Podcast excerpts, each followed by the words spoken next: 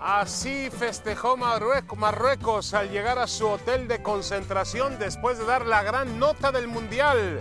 El primer equipo africano que arriba a unas semifinales de una Copa del Mundo. Marruecos es celebración aquí en Doha y por supuesto también allá en Marruecos, en las principales ciudades de ese país. La otra cara de la moneda es Cristiano Ronaldo que así abandonó el túnel del estadio después de quedar eliminado. Empezó el partido como suplente, entró en la segunda parte, pero ni Cristiano pudo lograr que Portugal avanzara a las semifinales del Campeonato Mundial. Y así tenemos las semifinales.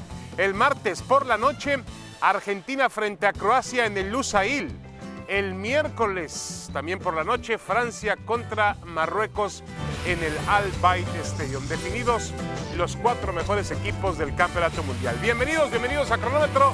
Saludo con mucho gusto a Jorge Ramos. Yo estoy aquí en la, en la Corniche, muy cerca del City Center. Y bueno, el señor Ramos está en un lugar, como siempre, muy privilegiado, en el corazón auténtico, en Subuakif. Allá está Jorge Ramos. Jorge, ¿cómo estás? Como siempre, un placer saludarte. Saludo David, a ti, a todos los televidentes de cronómetro. El lugar es privilegiado, no tanto como el tuyo, no tengo mar, no tengo esa vista panorámica, esa silueta de la ciudad, pero sí tenemos la antigüedad de un mercado árabe eh, que lo hace muy atractivo, ¿no?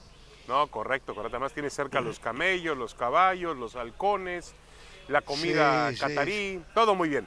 Bueno, Jorge, ¿te parece bien si comenzamos con el tema, obviamente, del día? Y vamos a poner en la mira, antes de poner a Portugal, que es la, perdón, a Marruecos, que es la nota en cuanto al fútbol, ponemos en la mira a Cristiano Ronaldo. ¿Te decepcionó el Mundial de Cristiano a ti, Jorge? ¿Realmente te decepciona? A lo largo de la, de la exitosísima carrera que ha tenido Cristiano Ronaldo en los mundiales, en los mundiales ha sido figura decorativa.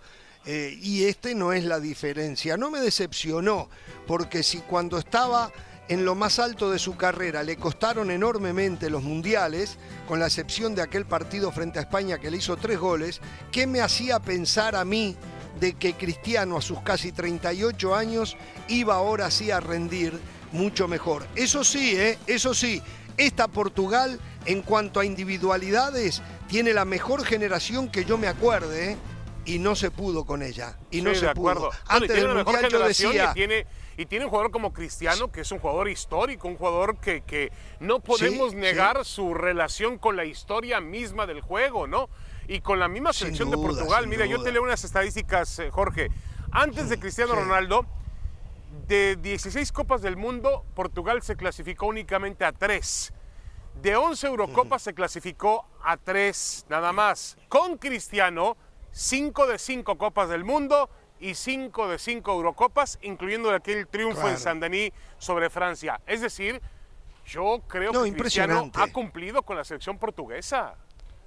En cuanto a clasificaciones, pero ya en el evento mundialista no le ha ido bien, no, nunca le fue bien. Entonces, lo que pasó acá es más de lo mismo. No, de acuerdo contigo. Ahora, eh, al final del día, Em, obviamente se involucró el tema, y ya hablaremos del tema de que fue suplente en la mayor, por lo menos en los últimos dos partidos, de que hoy lo metieran tarde, de que se metiera su señora esposa con un comentario que de pronto ha incendiado las redes sociales. Más allá de eso, yo creo que eh, fuimos afortunados en ver a un futbolista como Cristiano Ronaldo en las Copas del Mundo, ¿no? Deja por ahí un récord que si quieres no es el más importante, pero es el único jugador que ha anotado en cinco mundiales consecutivos, lo cual es, habla de, de lo que ha sido la marca de Cristiano. Más marcas individuales que realmente marcas colectivas, aunque también tiene las suyas a nivel de clubes. Sin duda, a nivel de clubes ha ganado un ganador empedernido, un, ganador como pocos, un hombre que es un león dentro del terreno de juego, que siempre lo decimos, un hombre con las limitaciones que la naturaleza le entregó, las superó, se superó él y llegó a niveles impensados, puso contra las cuerdas a Lionel Messi, que para el mundo ha sido el mejor jugador de la historia, no lo es para mí, pero digo, Cristiano Ronaldo en base a ese trabajo, a ese deseo, ha sido bárbaro. Ahora, en los mundiales, históricamente no les fue bien, pero es bueno lo que tú dices, ayudó a Portugal a llegar a los mundiales de manera consecutiva, antes de Cristiano no lo lograba.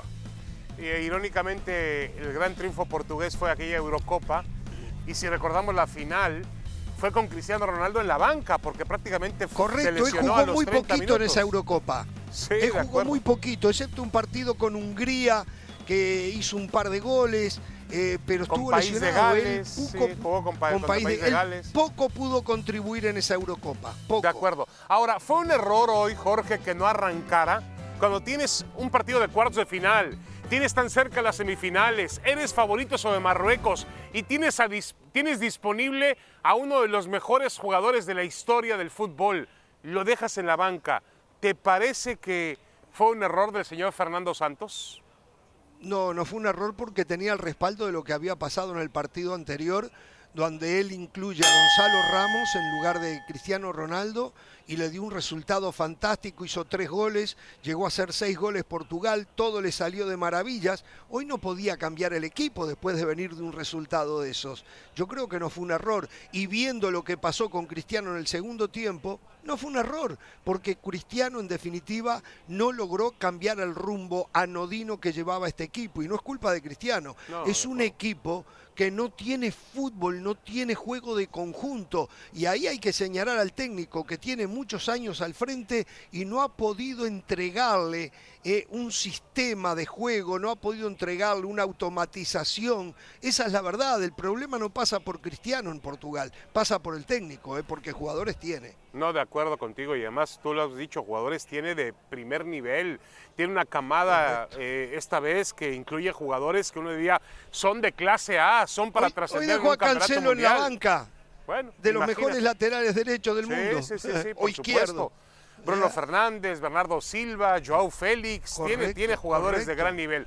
Ahora, em, yo creo que el tema de Cristiano, creo que vimos por última vez a Cristiano en un mundial, va a cumplir 38 años la semana que viene. Claro.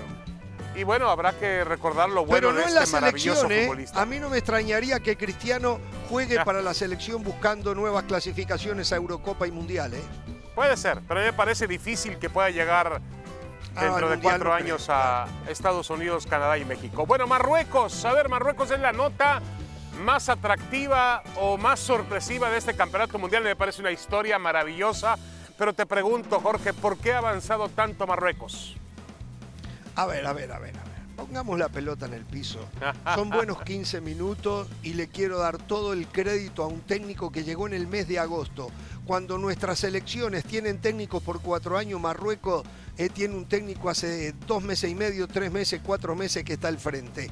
Marruecos es la gran sorpresa, pero no es la gran atracción. El fútbol marroquí no invita a sentarse uno para ponerse Ah, a mirar un partido. Ahí sí no estoy Esa es la ¿eh? verdad. Es No un de equipo defensivo que se hace fuerte Si fuese- desde esa si fuese- posición ey, y lo si respeto, no lo critico, si lo fuese respeto. Uruguay, no. Así es el estilo de juego. y tienes que respetar porque hay diferentes maneras de ganar. No, no, y como es Marruecos, yo pues hay que despreciarlo. ¿Por qué, Jorge? Yo lo respeto, David, yo lo respeto, pero no me vengas a decir que es atractivo el fútbol de Marruecos. Bueno, por a ver, Dios, David, a ver, por a ver, Dios. a ver, el- el juego contra España sabemos muy bien que Marruecos toca poco la pelota, tiene muy poca posesión, pero a ver, en el partido de hoy contra Portugal le peleó en todas las partes de la cancha, Jorge, y me el parece que fue segundo un tiempo no no cruzaba la mitad de la cancha. Bueno, juega En con el lo que segundo tiempo no cruzó la mitad de la cancha. Pero juega con lo que Por tiene Dios. Marruecos. No, está más. bien, y está,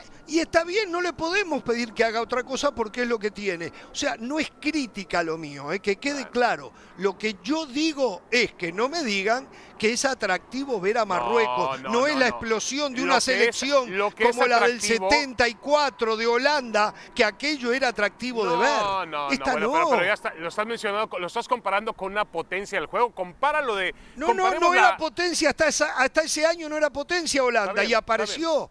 Y Bueno, pero apareció con un fútbol total y diferente. lo de- lo Marruecos de- nada que ver. Comparemos lo de Marruecos con lo que hizo en su momento Turquía, con lo que hizo Corea Claro. del Sur, con lo que hizo Claro. Croacia, que Croacia obviamente Pero ya. si lo comparamos no le estamos viendo futuro, ¿eh? Porque Corea del Sur, Turquía, Croacia. Bueno, Croacia es la que se ha mantenido. Ahora, está de vuelta en cuartos de en Jorge, todos los jugadores de ese equipo marroquí juegan en ligas europeas, Sí, ¿eh? sí. Todos juegan Sí, en ligas europeas. Yo no sé si viste este chico, chico, este jugador, el número 4, Amrabat. Para Ah, mí es una ah, de las Amrabat, grandes sorpresas del Mundial. jugador. Excelente jugador de la Fiorentina. jugador. Clásico jugador Sí, que llega al. Mundial costando 10 y ahora vale 10 veces más. Y Hakimi, que ya está consagrado Sí, con el Paris Saint-Germain, acuerdo. salió de la cantera del Real Bueno, Madrid. y Ziyech, Tremendo lateral. gran también. jugador Ziyech. Del otro lado, el otro Bofal, que es un buen extremo también. Sí. Eh, Ah, muy bueno, Bofal, el- buenísimo El también. salto de Nesiri hoy es espectacular para ganarle la salida. Se equivoca Sí. el portero portugués, pero gana bien la pelota. Muy mal, el portero y el zaguero Rubén Díaz también se Sí, equivocan, pero bueno, ese no es problema del Nesiri que definió notablemente bien, ¿no? Bueno, está claro que a Jorge Ramos no le gusta Marruecos. No le gusta Marruecos. Yo insisto, si fuese Uruguay, No es que no me Dios mío, haría una fiesta maravillosa alrededor de Pero esa campaña marroquí. soy uruguayo, claro, claro, es verdad, eh, es verdad, pero eso como uruguayo y no como periodista. Ahora, ver, para eh. apreciar un juego, lo de Marruecos no me es atractivo. A ver, Francia, vamos a algo que seguramente te va a parecer atractivo. ¿Es merecido semifinalista? Yo no sé por qué te dejo la pelota votando por ahí, pero hoy vi mejor a Inglaterra que Francia. Y en muchos pasajes del partido. Sí, primero quiero decirte que el partido a mí no me colmó. El partido no tuvo dinámica, no tuvo de y vuelta. Era- habían dos selecciones de mil millones de euros cada una en la cancha. Sin embargo, vimos un partido pausado, un partido eh, pensado, un partido estratégico, pero de espectáculo bastante poco. De los dos, creo que tiene individualidades más pesadas. Francia termina definiendo por ahí. Lo de Inglaterra también fue muy positivo, está en un proceso de rumbo hacia arriba Inglaterra, pero creo que Francia es el, lojo- el lo- lógico perdón, semifinalista. Me parece que está justificada. ¿En qué? En la presencia de Giroud, en la presencia de Griezmann, la poca presencia hoy de Mbappé, pero sabemos que es un fenómeno, lo bien que hizo Dembélé, lo de Chaumení con Rabiot en el medio, en el fondo lo de Upamecano es fantástico junto a Barán, eh, en fin, y un Lloris es un porterazo que lo estafaron en el Mundial de Rusia y no le dieron el premio al mejor portero. Y tú sabes por qué no se la dieron a él. Sí, sí, sí, ya, ya sé por qué. Pero a ver, Jorge, yo estoy de acuerdo contigo. Eh, hoy no lució tanto esa selección francesa, pero es un equipo muy, No. muy sólido. Y me parece que a partir de la noticia y la baja de Karim Benzema, este grupo se cerró todavía más. Y dijo Deschamps habrá Es- dicho, a ver, señores, vamos a jugar como jugábamos hace cuatro años. Fuimos campeones del mundo sin Benzema, lo podemos volver a hacer. El trabajo que ha hecho Griezmann, un poco más atrasado, eh, Jorge ha sido excepcional, maravilloso. Sí, Dembélé trata sí. de aportar lo suyo por derecha. Y este eh, delantero Giroud me parece uno de los más infravalorados del mundo del fútbol. Es el máximo anotador en, la historia de la selección francesa. Pero en Rusia no hizo ni un gol y fueron campeones. Y Lo fue titular es indiscutible, que- ¿eh? En Rusia. Y hay cosas que, que- exacto, titular indiscutible porque tampoco allí estaba Benzema. Eh, hay quienes dicen que Dios trabaja de una manera misteriosa, ¿no? Eh, estaba para que Benzema fuera el titular en Francia. Pasó lo que pasó con su lesión y Giroud vuelve a tener la oportunidad y hoy está siendo la figura de este equipo, ¿no? No, de acuerdo. Y, y, por ejemplo, hablabas del medio campo. Cuando tú le anuncias a Francia que pierdes a Pogba, eh, pierdes A también, a- a- correcto, a Kanté, antes del Mundial, que fueron parte medular de su estructura, Exacto. de su columna vertebral para ganar el Mundial, pues ahí lo vemos que no los extraña tanto. Realmente Deschamps No, ha vuelto no, no. a armar un equipo muy fuerte, muy mentalizado y me parece que la diferencia la marca obviamente una figura individual, tú lo acabas de decir, como Mbappé. Hoy no apareció tanto Es Mbappé, un fenómeno. pero cuando aparece, No, no. aparece. A ver, Jorge, vamos a hablar de Inglaterra, ¿te parece? ¿Por qué no trascienden Vamos. mundiales? Hoy Inglaterra, me- yo insisto que me pareció que, que fue hasta un poco mejor o intentó más. Al final Harry Kane falla un penalti que hubiese significado el alargue de los tiempos extras. ¿Quién sabe qué hubiera pasado? El hubiera no es parte del deporte. ¿Por qué no trascienden los ingleses que hoy tenían uno de los mejores equipos que yo he visto en los últimos años de una selección inglesa? Bueno, hay que decir que Inglaterra, después del fracaso del 2010 en Sudáfrica tras la derrota frente a Alemania, se juró y se juramentó comenzar a trabajar, a desarrollar nuevos futbolistas y tiene un organigrama fantástico para todos los equipos de la Premier League, de la segunda división. donde hay incentivos económicos para ellos para que desarrollen futbolistas. Y esto está empezando a tener resultados y es lo que estamos viendo. Inglaterra hoy se quedó por el camino, pero estoy de acuerdo contigo que esta Inglaterra es muy superior a la que veníamos viendo hace mucho tiempo. Le faltó mayor profundidad. Un Harry Kane que no es tan profundo, que trató de hacer jugar al resto. Tal vez Rashford merecía tener más minutos en la cancha.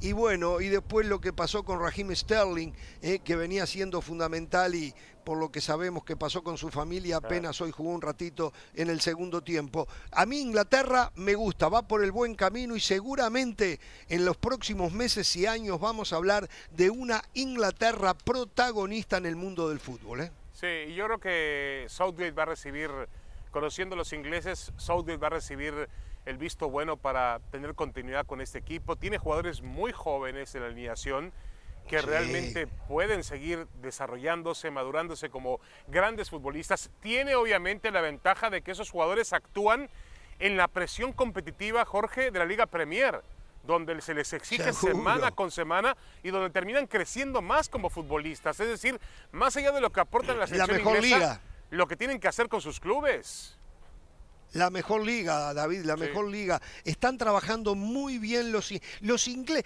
Los otros días yo decía, ¿por qué la Federación Mexicana no toma como ejemplo lo que está, el programa de Inglaterra lo ajusta a las necesidades de México y hace algo similar. Porque la plata que colecta la selección mexicana habría que repartirla entre los dueños, pero no para que se la lleven a la bolsa, para incentivarlos con fuerzas básicas. Ahí el día que quieran tener futuro a nivel selección, únicamente ahí está el futuro, en las fuerzas no, no, No, de acuerdo, de acuerdo. Hay muchos... Eh, hay muchos proyectos en los cuales puede copiar el fútbol mexicano, pero hay que hacerlo y hay que hacerlo con orden. Hay que hacerlo, hay que hacerlo sin, sin corrupción, sin malos manejos, sin intereses de por medio, pensando más en el fútbol que en la economía. Bueno, muchos temas. A ver, Brasil. Brasil se ha ido hoy de la Copa del Mundo. Tomaron el autobús ya los futbolistas, con todo y Neymar. Mejor dicho, ayer. Sí, se fue hoy, pero perdió ayer, correcto. Te pregunto, ¿dejó de ser rival para la Unión Europea de Fútbol, para la UEFA? Aquí tenemos los... Eh, Brasil cuando sufre contra selecciones de UEFA. Sí, no, pero no dejó de ser. Eh, Brasil sigue siendo, jugando al fútbol, la mejor selección jugando al fútbol. ¿eh? Después están los resultados y es muy difícil poder opinar contra los resultados. Pero Brasil es la selección envidia de todos, que todos quisieran jugar como ellos. No se puede, tienen demasiado talento, el resto del mundo no lo tiene. Pero es cierto que vienen fracasando, hace 20 años que vienen a nivel de Copa del ¿eh? Mundo fracasando. La ganan siempre antes de jugarse, habría que darles el trofeo y no jugar la Copa, porque siempre es el candidato.